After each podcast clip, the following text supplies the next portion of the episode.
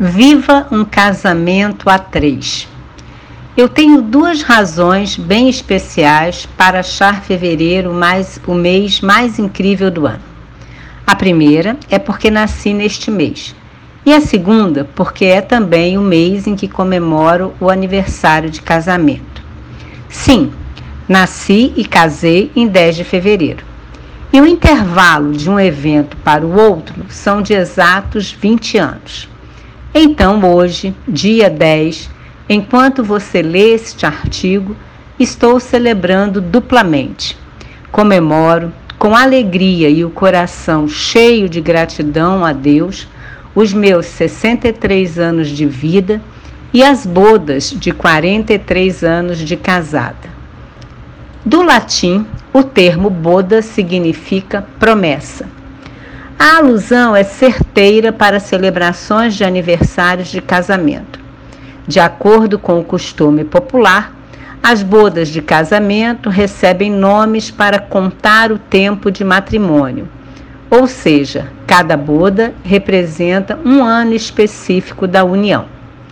E um detalhe chama a atenção: desde o primeiro ano de casados, a importância do material ou mineral que vai do mais frágil ao mais resistente, dá nome à boda celebrada.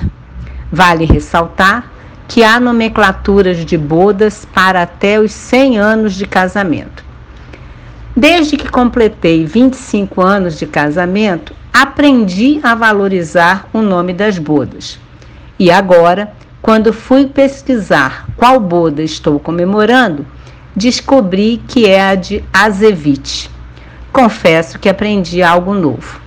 Nem sabia que existia uma pedra preciosa com este nome. Você já ouviu falar dela? O azeviche é uma espécie de carvão bem duro e, se polido, consegue ser moldado para ser utilizado em diversas finalidades. É também conhecido como âmbar negro. É um material muito resistente mas para chegar até a condição de joia, passa por várias fases. A pedra nas bodas representa comprometimento. Fazendo uma analogia com a laptação das pedras brutas e o casamento, percebe-se que até virarem preciosidades, leva-se um grande tempo no processo. Nada é simples. Exige muito trabalho, paciência, dedicação, amor, mudanças, carinho, cuidado, investimento e vontade. Viver mais de quatro décadas com uma pessoa, mantendo o sentimento forte o bastante para continuar na caminhada vida, da vida juntos, não é fácil. Tive vários momentos de altos e baixos, mas desde o dia em que nosso casamento passou a ser a três, ficou mais fácil passar pelas turbulências. Casamento a três? Que isso? Sim, Deus, meu marido e eu.